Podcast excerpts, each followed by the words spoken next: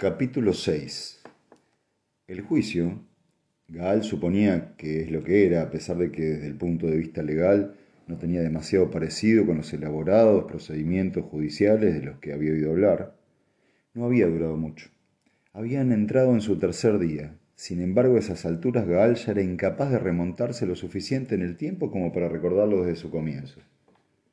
Lo cierto es que se había sentido un poco ignorado las armas pesadas apuntaban solo al doctor Seldon. Este, sin embargo, permanecía allí sentado, imperturbable. Para Gal era el único islote de estabilidad que quedaba en el mundo. La reducida audiencia estaba compuesta exclusivamente por varones del imperio.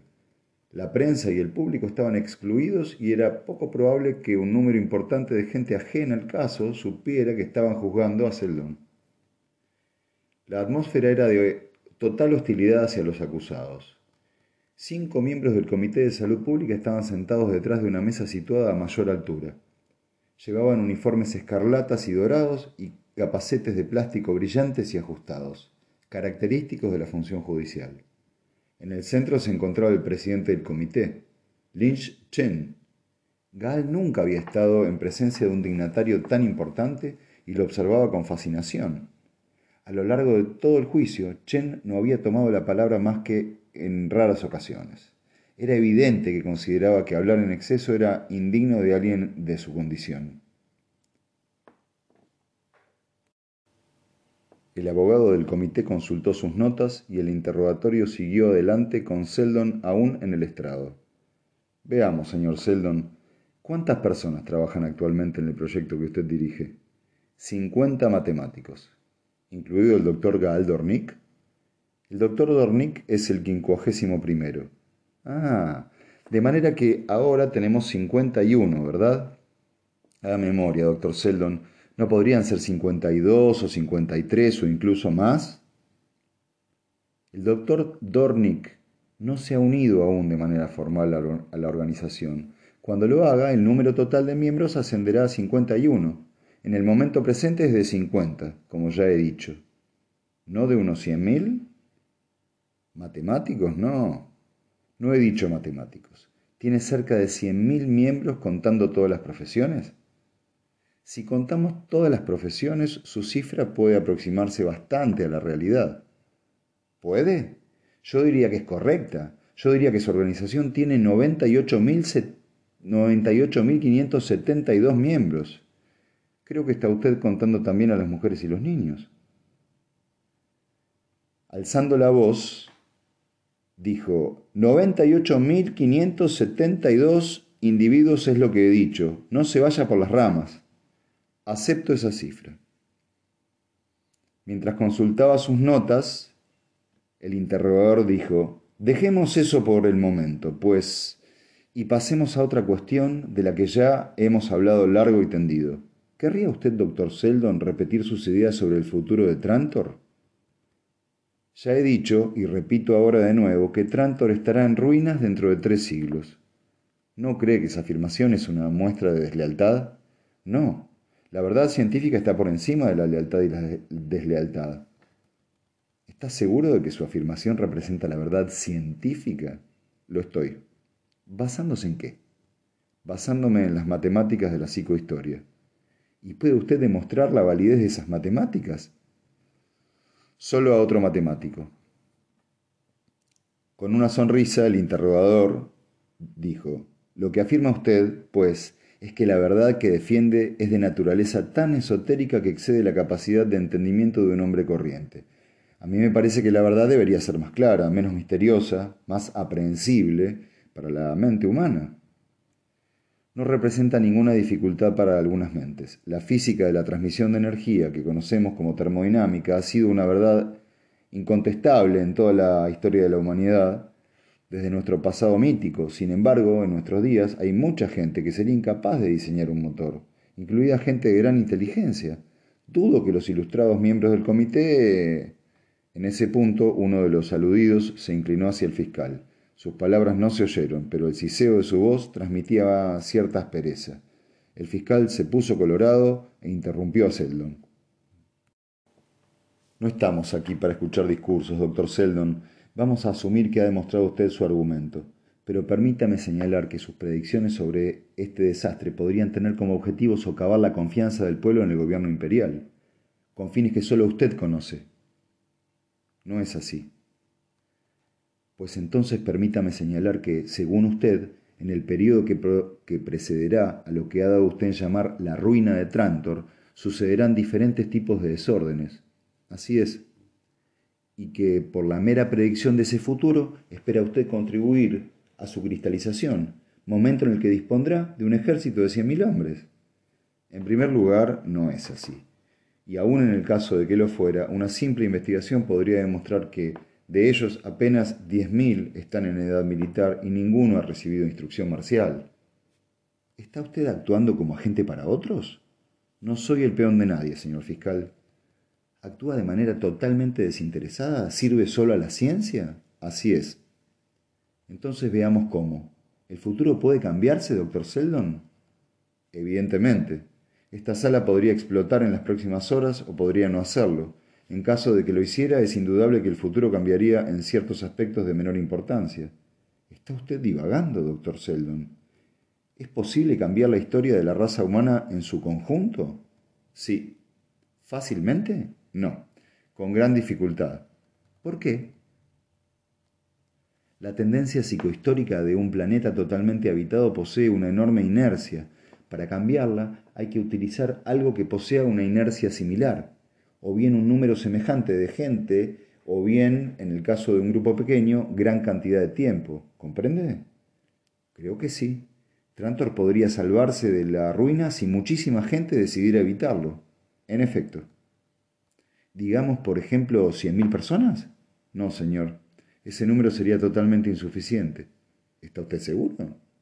Tenga en cuenta que la población de Trantor supera los 40.000 millones de almas y piense también que la tendencia que empuja el planeta hacia la destrucción no se debe solo a él, sino al imperio en su totalidad, que contiene cerca de mil billones de seres humanos. Ya veo. En tal caso, quizá 100.000 personas podrían cambiar la tendencia si ellos y sus descendientes trabajaran durante 300 años. Me temo que no. 300 años es un lapso demasiado corto. Ajá. En ese caso, doctor Seldon, debemos inferir de sus afirmaciones lo siguiente. Ha reunido usted a 100.000 personas en su proyecto. Este número es insuficiente para cambiar la historia de Trantor en 300 años. En otras palabras, no podrán prevenir la destrucción de Trantor, hagan lo que hagan. Por desgracia, está usted en lo cierto. Y por otro lado, no ha reunido usted a esas 100.000 personas con ningún propósito ilegal. Exacto.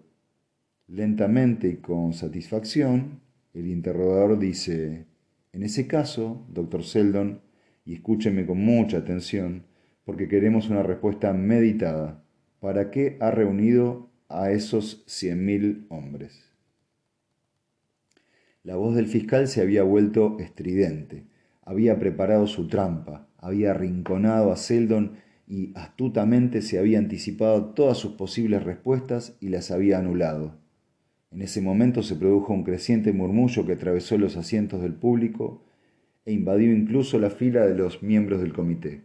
Se inclinaron unos sobre otros, con sus uniformes escarlatas y dorados, y solo el presidente permaneció impasible. Ariseldon no se movió. Esperó que los cuchicheos hubieran cesado. Para minimizar los efectos de esa destrucción. ¿Y exactamente qué quiere decir con eso? La explicación es muy sencilla. La destrucción de Trantor no es un suceso que esté solo, aislado en el esquema de la historia del ser humano será la culminación de un complejo drama que se inició hace siglos y cuya velocidad no hace más que acelerarse. Me refiero, caballeros, al declive y la caída del imperio galáctico. En ese momento el cuchicheo se convirtió en un sordo rugido. El fiscal, impasible, empezó a gritar. ¿Se atreve usted a afirmar que... y se detuvo porque los gritos de traición procedentes del público demostraban que éste ya había llegado a donde él quería sin necesidad de que lo asusaran. Lentamente, el presidente del comité levantó su martillo una vez y lo dejó caer. El sonido fue como el de un melodioso gong. Cuando las reverberaciones se apagaron, lo hizo también el parloteo del público. El fiscal aspiró hondo. Con aire teatral, dijo, ¿se da usted cuenta, doctor Seldon, de que está hablando de un imperio que ha sobrevivido a lo largo de doce mil años a las vicisitudes de las sucesivas generaciones y que cuenta con el respaldo, los buenos deseos y el amor de mil billones de seres humanos? Soy consciente tanto de la condición presente como de la pasada historia del imperio.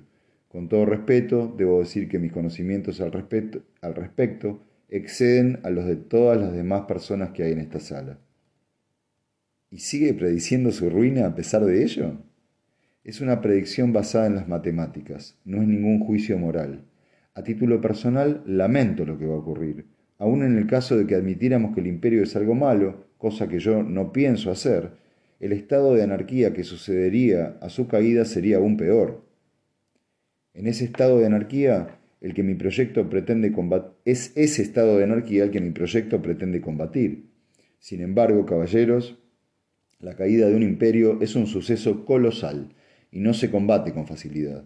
Viene dictada por el crecimiento de la burocracia, la asfixia de la iniciativa, la esclerosis del sistema de castas, la condena de toda curiosidad y otros cien mil factores más. Lleva produciéndose, como ya he dicho, desde hace siglos y es un movimiento demasiado colosal y demasiado majestático como para detenerlo. ¿No es evidente que para cualquiera que tenga ojos que el imperio es tan fuerte como siempre? La apariencia de su fortaleza nos rodea. Se diría que puede sobrevivir para siempre. Sin embargo, señor fiscal, el árbol cuyas raíces están podridas conserva hasta último momento. Se conserva hasta último momento cuando la tormenta lo parte por la mitad. La apariencia saludable está siempre. Los primeros silbidos de esa tormenta soplan en ese mismo momento entre las ramas del árbol del imperio. Escuchen con los oídos de la psicohistoria y oirán los crujidos. No estamos aquí, doctor Seldon, para...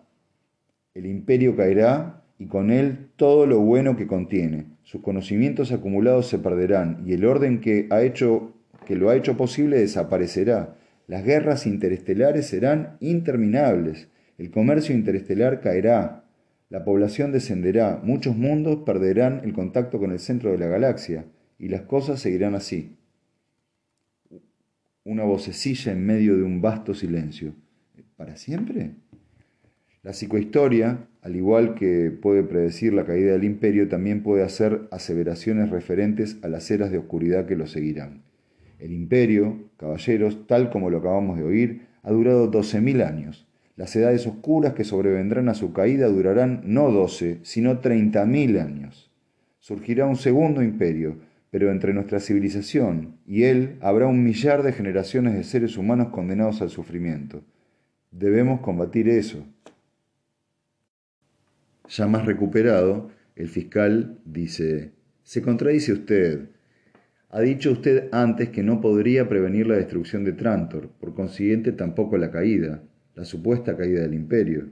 No estoy diciendo ahora que podamos impedir esa caída, pero aún no es demasiado tarde para reducir el interregno que le seguirá. Es posible, caballeros, reducir la duración de la anarquía a un solo milenio. Si a mi grupo se le permite actuar ahora. Nos encontramos en un momento crítico de la historia. La inmensa masa de los acontecimientos que están precipitándose debe ser desviada ligeramente, solo ligeramente. Puede que no sea mucho, pero bastará para eliminar 29.000 años de miseria de la historia de la humanidad. ¿Y cómo propone usted hacerlo? Salvando los conocimientos de la raza humana. La suma del saber de los hombres excede la capacidad de asimilación de un solo hombre, de 100.000 hombres. Con la destrucción del tejido social, la ciencia se fragmentará en un millón de pedazos. Los individuos sabrán mucho de facetas increíblemente reducidas de la totalidad del conocimiento estarán impotentes y se verán incapacitados para actuar por sí solos. Estos fragmentos de ciencia, desprovistos de sentido, no se transmitirán a su descendencia. Se irán perdiendo con el paso de las generaciones, Pero si preparamos ahora un sumario gigantesco de todo el saber humano, nunca se perderá. Las generaciones posteriores podrán trabajar sobre él y no tendrán que redescubrirlo a solas. Un milenio hará el trabajo de 30.000 años. Todo eso, todo mi proyecto, mis 30.000 hombres con sus mujeres y sus hijos, está consagrado a la elaboración de una enciclopedia galáctica. No la completarán en esta generación. Yo mismo ni siquiera veré el comienzo del proyecto, pero cuando se produzca la caída de Trantor, la enciclopedia estará terminada y habrá una copia en todas las bibliotecas importantes de la galaxia. El martillo del jefe del comité se levantó y volvió a caer. Ari Seldon dejó el estrado y volvió a sentarse en silencio junto a Gaal. Sonrió y dijo, ¿Qué le ha parecido el espectáculo? Los ha dejado boquiabiertos, dijo Gaal. Pero, ¿qué va a pasar ahora? Anularán el juicio y tratarán de llegar a un acuerdo en privado. ¿Cómo lo sabe? Seldon respondió, Para serle sincero no lo sé, todo depende del presidente del comité. Llevo años estudiándolo. He tratado de analizar sus obras, pero ya sabe usted lo aventurado que es introducir los caprichos de la conducta individual en las ecuaciones psicohistóricas. Sin embargo, tengo esperanzas.